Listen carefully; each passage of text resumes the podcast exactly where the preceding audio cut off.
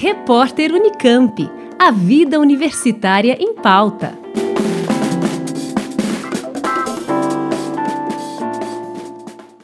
O SECOM, Centro de Estudos de Conjuntura e Política Econômica do Instituto de Economia da Unicamp, publicou recentemente uma nota técnica em que questiona o argumento de que a queda de 1,5% no PIB brasileiro no primeiro trimestre de 2020 é consequência da pandemia do coronavírus e das medidas de isolamento social como alegou o IBGE, Instituto Brasileiro de Geografia e Estatística, ao divulgar os dados do Sistema de Contas Nacionais trimestrais no último dia 29 de maio. E para a gente saber mais sobre esse assunto, eu converso agora com o professor do Instituto de Economia da Unicamp, Pedro Paulo Zalu Bastos, que é um dos autores deste estudo do SECOM. Muito obrigada pela entrevista, professor. Eu que agradeço, Juliana. Obrigado pelo convite. Professor, a gente sabe que a crise do coronavírus está impactando economias no mundo todo, é, mas o que vocês argumentam neste trabalho é que a desaceleração e posterior contração da economia brasileira verificada no primeiro trimestre deste ano não podem ser atribuídas às políticas públicas de saúde, em especial às medidas de isolamento social que passaram a vigorar no país, principalmente a partir do final do mês de março. Na sua opinião, por que então o IBGE utilizou a pandemia como justificativa para a mais acentuada queda no PIB nos últimos cinco anos? Olha, Juliana, eu não sei dizer quais são a, a, os motivos que estão por trás dessa explicação que o IBGE deu. Né? É, é, é, na verdade, curioso que algumas consultorias, inclusive o documento foi lançado pela LCA, apontam as políticas de isolamento social também como um dos motivos da desaceleração, né? ou melhor, da contração. O que a gente tenta mostrar nessa nota é que esse argumento, que na verdade é muitas vezes utilizado por aqueles que são contrários às políticas de isolamento social, não tem fundamento empírico. Quer dizer, os dados que mostram essa contração não indicam qualquer tipo de influência das políticas de isolamento social sobre o resultado do nível de atividade brasileiro. Né? Na verdade, nós podemos dizer que já havia uma desaceleração da economia brasileira que vem do segundo semestre de 2019, acentuada no terceiro ou no quarto trimestre de 2019, né? a ponto que em fevereiro o setor de serviços, que representa 74% da economia brasileira, já tinha apresentado uma contração de 1%. E é, a proxy do PIB, que é calculada pelo Banco Central do Brasil, que chama IBCBR, tinha indicado em 12 meses concluído, concluídos em fevereiro um crescimento de 0,7, que era inferior do que o crescimento de 2019, que foi 1,1, e menor ainda do que o de 1,22 do, do início do, do, governo Bolsonaro. Né? Então, a economia já vinha desacelerando, em parte por conta da política econômica que vem sendo executada pelo governo federal, né? mas, sem dúvida nenhuma, foi a pandemia que transformou a desaceleração numa contração. Então, a contração é bastante importante, ela é de 1,5 nesse primeiro trimestre. É muito provável que nesse segundo trimestre ela seja é, próxima de, de 10%, superior a 5% de trimestre para trimestre. Né? É, então, isso indica que a gente é, terá, muito provavelmente, Juliana, uma contração da economia brasileira esse ano entre 7% e 10%, pode até superar 10% né, ao longo do, do, do ano completo. E é, as exportações de bens e serviços já refletiram a desaceleração da economia mundial, então contraíram quase 1%, mas é muito significativa a contração do gasto dos consumidores, que foi de 2%, e do setor de serviços, que é, como eu te falei, o mais importante, foi de 1,6. Né? Quais são os dados de mais alta frequência do que o PIB que nós utilizamos para poder comprovar essa afirmação de que a, a contração é anterior às políticas de saúde pública? Um dado de alta frequência que às vezes é usado pela, pelas consultorias econômicas é o dado de consumo de energia não residencial de energia, porque aí você exclui os consumidores, muitos deles que eventualmente, é, por estarem fazendo home office, por exemplo, estão gastando mais energia em casa, né? Mas de qualquer maneira, é, os dados de consumo diário de energia mostram uma queda muito acentuada a partir ali do final da segunda semana de março, não é? Quer dizer, pelo menos uma semana antes da decretação do isolamento social mais importante que ocorreu no país e que iniciou outros isolamentos, foi em São Paulo, no dia 24 de março. Né? É, e o consumo não residencial de energia, quando você, a gente pega a taxa de crescimento anualizada, ano, ano contra ano, em relação ao primeiro bimestre de 2019, também há uma, uma, um crescimento negativo, uma contração. Né? Então, na média, no bimestre, janeiro e fevereiro, o consumo de energia tem um comportamento que é inferior ao consumo de energia daquele que foi verificado no mesmo bimestre de 2019. Teve uma pequena retomada ali no final de fevereiro, mas depois em março tem uma contração novamente e finalmente, mais ou menos, também como os dados de dia a dia, a partir do final da segunda semana de, de março tem uma contração muito forte, né? E os dados de crédito também indicam isso. A concessão de crédito para as famílias já desacelerou no primeiro bimestre, não é? Muito provavelmente porque os bancos estavam com, com medo do que ia acontecer com a renda das famílias e muitas famílias muito provavelmente já estavam começando também a ter atitudes é, precaucionais, né? E o, esse crédito para as famílias despenca em março, evidentemente antes da política de isolamento social.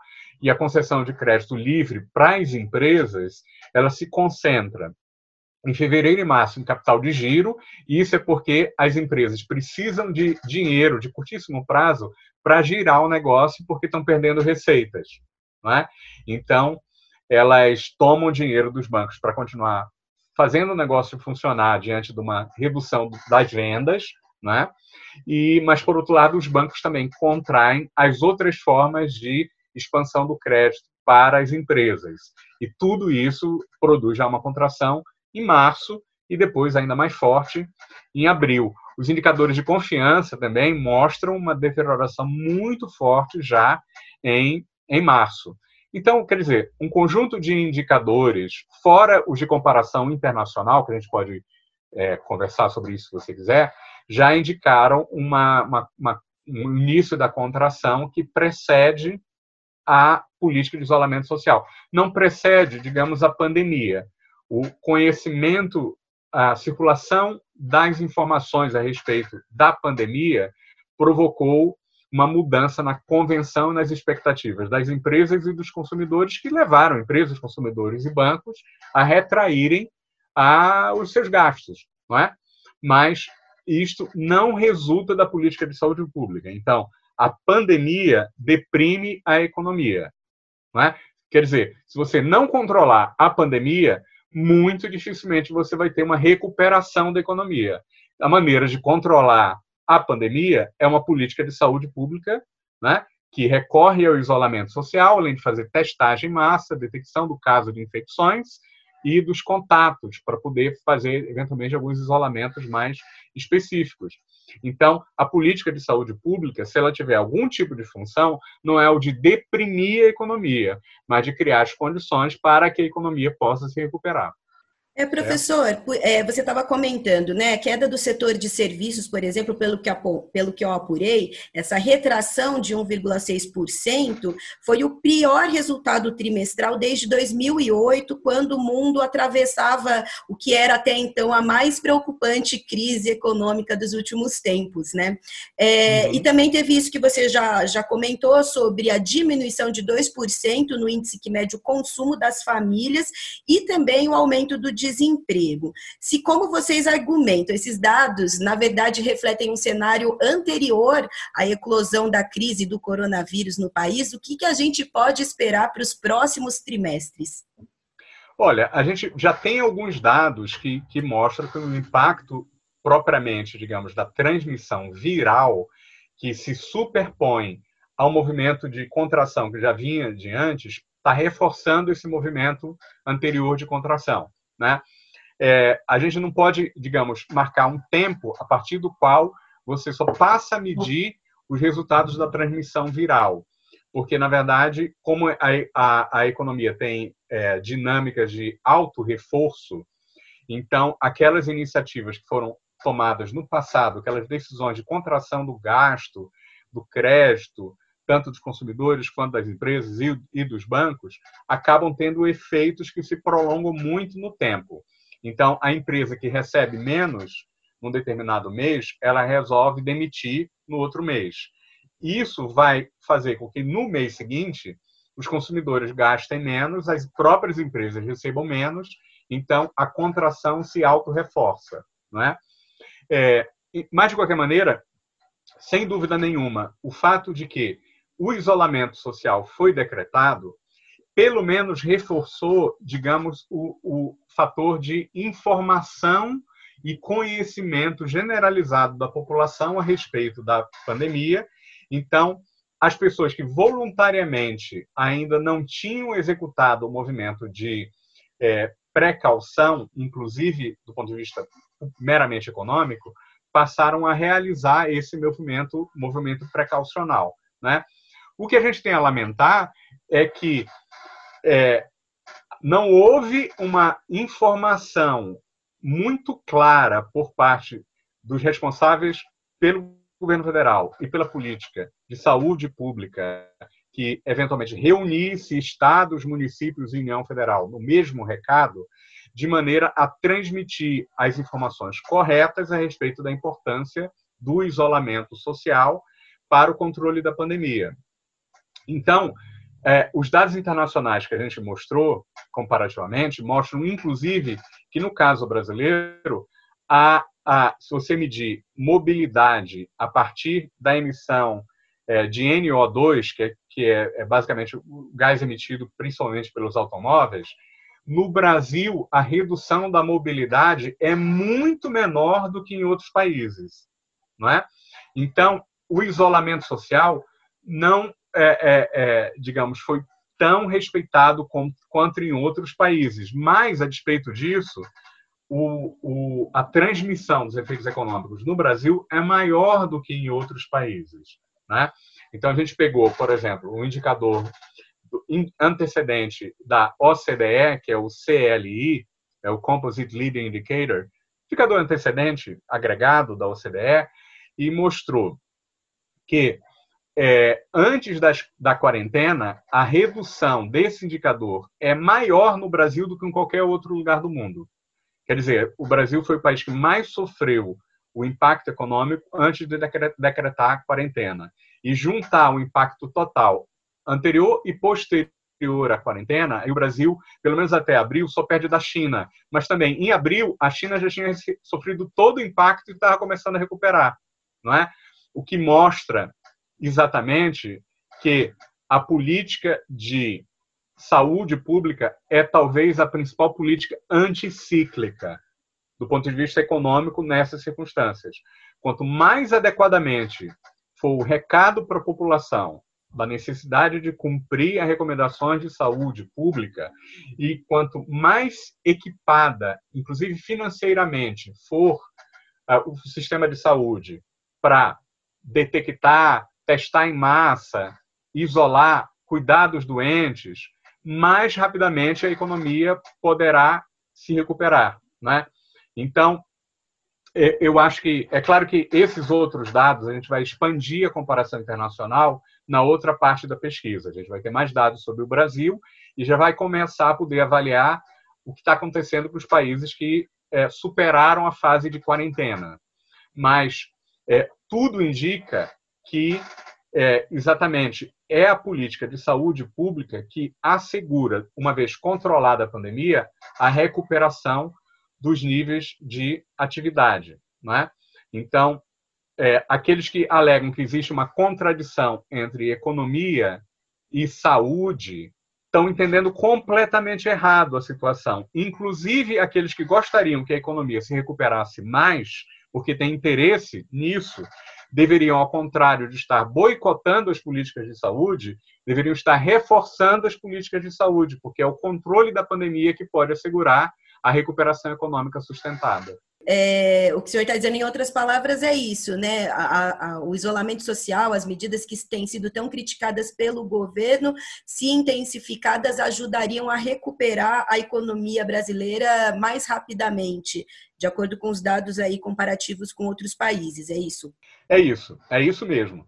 Porque a, a, a gente mostra que há vários estudos internacionais que mostram que, por exemplo, a mobilidade caiu tanto em estados americanos, dos Estados Unidos, que decretaram, quanto os estados que não decretaram o isolamento social. Então, não é exatamente a política de saúde pública que provocou uma retração dos consumidores. Foi o conhecimento das informações a respeito da pandemia. A mesma coisa verificada na Suécia. A Suécia teve uma política é, também que, que é, tem isolamento social, mas um pouco mais seletivo, é, por exemplo, é, é, o sistema educacional parou, mas muitas outras coisas não. Comparado com outros países nórdicos, a, Suécia tem dados de mobilidade muito semelhante aos países nórdicos que decretaram uma política de quarentena mais rígida. Só que com uma diferença. A diferença é que a Suécia teve um número de mortos por milhão de habitantes muitas vezes superior aos demais países nórdicos. Alguns pesquisadores do Banco Mundial também avaliaram essa, esse padrão de mobilidade em escala internacional, mostraram mais ou menos a mesma coisa, controlando pela vulnerabilidade dos trabalhadores, porque onde tem muitos trabalhadores pobres, a mobilidade normalmente é inferior, né, por conta da, enfim, da necessidade de sobreviver de qualquer maneira. A mesma coisa para dados econômicos. Então, tem vários autores que, que mostram que a perdas de emprego nos estados norte-americanos foram semelhantes nos estados que implementaram ou não implementaram quarentena. É, a mesma coisa, a Noruega, os setores que, os ramos que eram mais diretamente afetados pelo isolamento social, tiveram o mesmo impacto em termos de, de emprego do que aqueles que não eram afetados. Então, quer dizer, contração econômica, como no Brasil, você vai ter de qualquer maneira, tendo a pandemia, não é? E o que os países estão conseguindo sair mais rapidamente da, da, da, contração econômica. O caso da China, a Coreia do Sul, o, o Vietnã, no, na Índia, o estado, o estado de, de Guarujara está saindo mais rapidamente também. É, então, você tem vários casos que indicam que a política de saúde pública ela não tem um impacto grave para aumentar o nível de contração econômica produzido pela pandemia, mas ela é absolutamente essencial para limitar no tempo a contração econômica. Não é? Porque quanto mais bem sucedida for a política de saúde pública, mais rápida vai ser a contração e mais veloz vai ser a retomada do nível de atividade. Professor, o IBGE também acaba de divulgar que a produção industrial em abril despencou 18,8% em relação ao mês de março desse ano. O índice que se fosse comparado a abril do ano passado teve queda de quase 25%. É, esse dado reforça o argumento de vocês de que a desaceleração econômica tem sido relativamente mais rápida do que a difusão da pandemia no país? Sim, Sim, sem dúvida, porque o dado industrial para março também foi muito forte, perto de 10%. Né? Então, agora você dobrou esse dado em abril, e, e, na verdade a gente sabe que a transmissão viral no Brasil, pesada mesmo, quer dizer, ela vai acontecer ao longo de abril, mas o número de casos e de mortes se acentuou muito ao longo do mês de maio. Né? Mas, de qualquer maneira, é, tem aquela questão que eu te falei muito do que acontece em abril, na verdade, é resultado de decisões que foram tomadas lá em março. E no caso da indústria brasileira, muita, é, a indústria brasileira depende extremamente de insumos importados que vêm das cadeias produtivas globais, que são concentradas nos principais países industriais do mundo que coincidem com os países que mais sofreram o impacto da pandemia. E primeiro, então é China, Japão, Coreia do Sul. Depois, Alemanha, mais tarde, Estados Unidos. Então, algo como representativo de 60% da produção industrial global foi afetada nesses países que passaram, sofreram muito com a pandemia. E isso produziu estrangulamento na oferta de insumos, não se manifestou tanto em março, por causa ainda da existência de alguns estoques, embora, quer dizer, já tenha se manifestado bastante, mas em abril foi total. Então, você tem tanto impacto de estrangulamento de oferta, quanto é, o, a percepção de que a demanda vai cair muito. Então, mesmo as, as empresas que eventualmente poderiam estar produzindo, não tendo estrangulamento de oferta, resolvem con, contrair o seu nível de produção por conta do aumento generalizado da incerteza em relação aos mercados. Então, tudo isso indica também, de certo modo, que as políticas do governo brasileiro, embora elas tenham ido parcialmente na direção certa, porque por pressão do Congresso, a proposta do governo federal, que era de oferecer um auxílio emergencial de 200, acabou sendo triplicado para 600. Só que demorou muito a ser aprovado, demorou muito a ser entregue. E se você vai para outras iniciativas, a oferta de crédito para as empresas é muito mal feita, porque não passa pelos bancos públicos, e os bancos privados estão contraindo fortemente o crédito, e a transferência de recursos para os estados e municípios continuarem gastando foi mais lenta ainda, levou quase dois meses. E o presidente disse que claramente é porque ele queria mostrar que os governadores estavam errados quando a economia começasse a piorar. Só que, claro, o presidente está dando um tiro no próprio pé, porque ao fazer isso, né, ao boicotar as ações de saúde pública e boicotar a possibilidade dos, dos, estados e municípios gastarem, continuarem gastando a despeito da queda da arrecadação, né, ele vai estar reforçando um impacto econômico que é aquele que ele diz querer evitar, a não ser que eventualmente queira produzir o caos de qualquer maneira. Então, mas eu acho que não. Acho que pelo menos do ponto de vista do caos econômico, o governo federal está querendo evitar.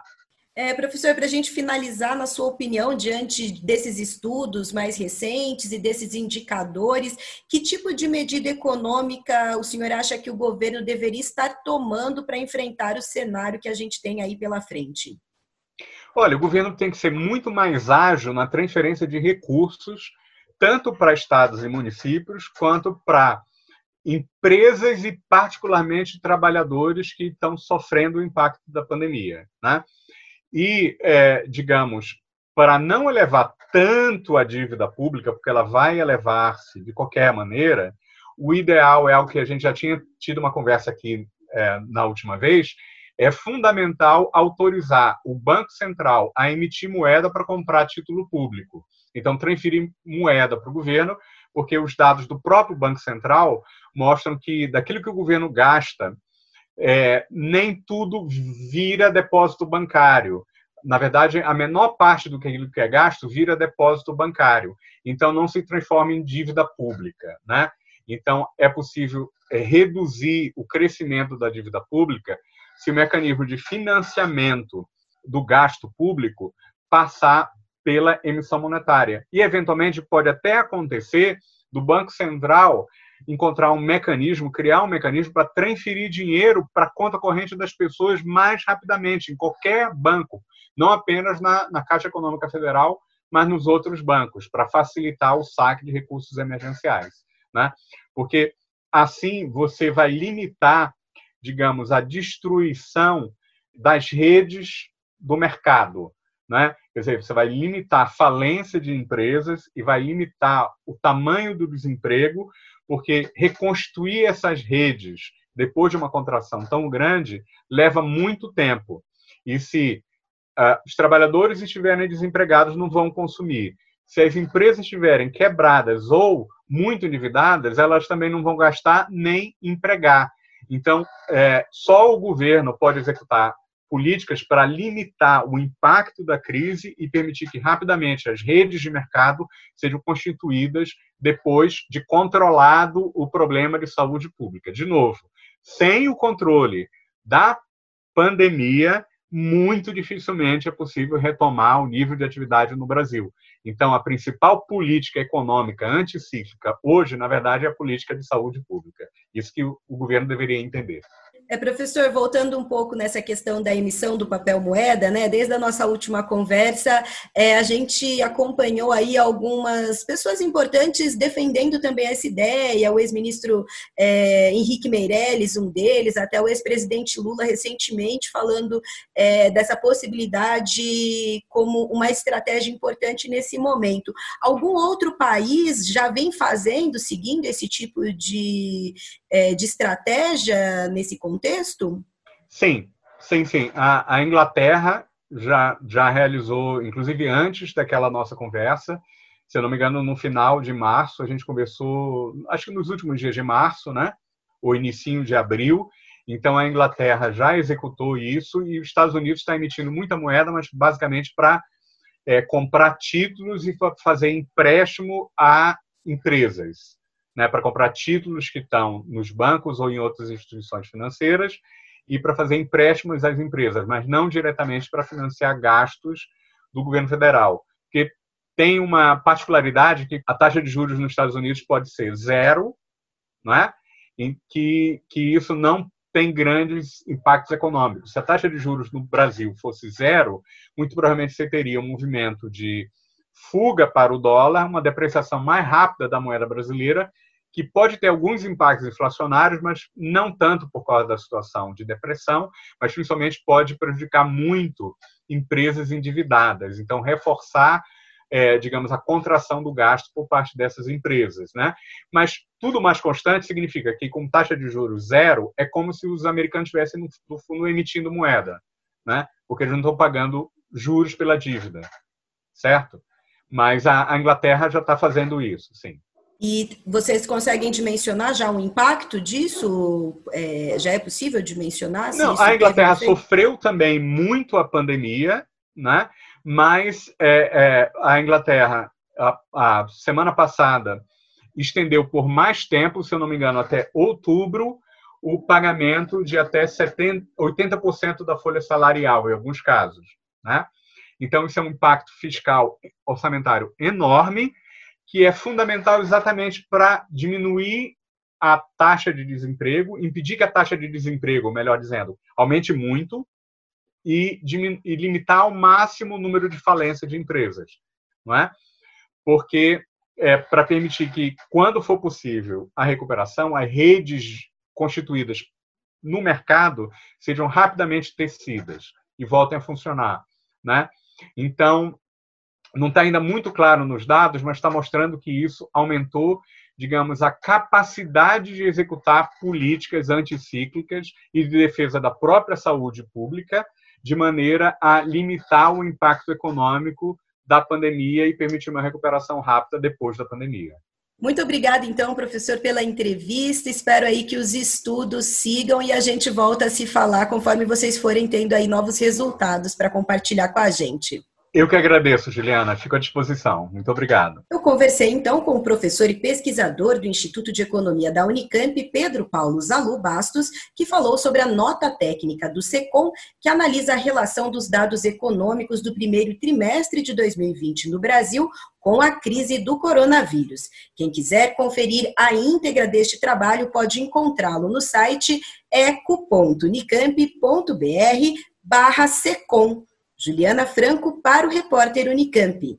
Rádio Unicamp. Música e informação de qualidade. Repórter Unicamp. A vida universitária em pauta.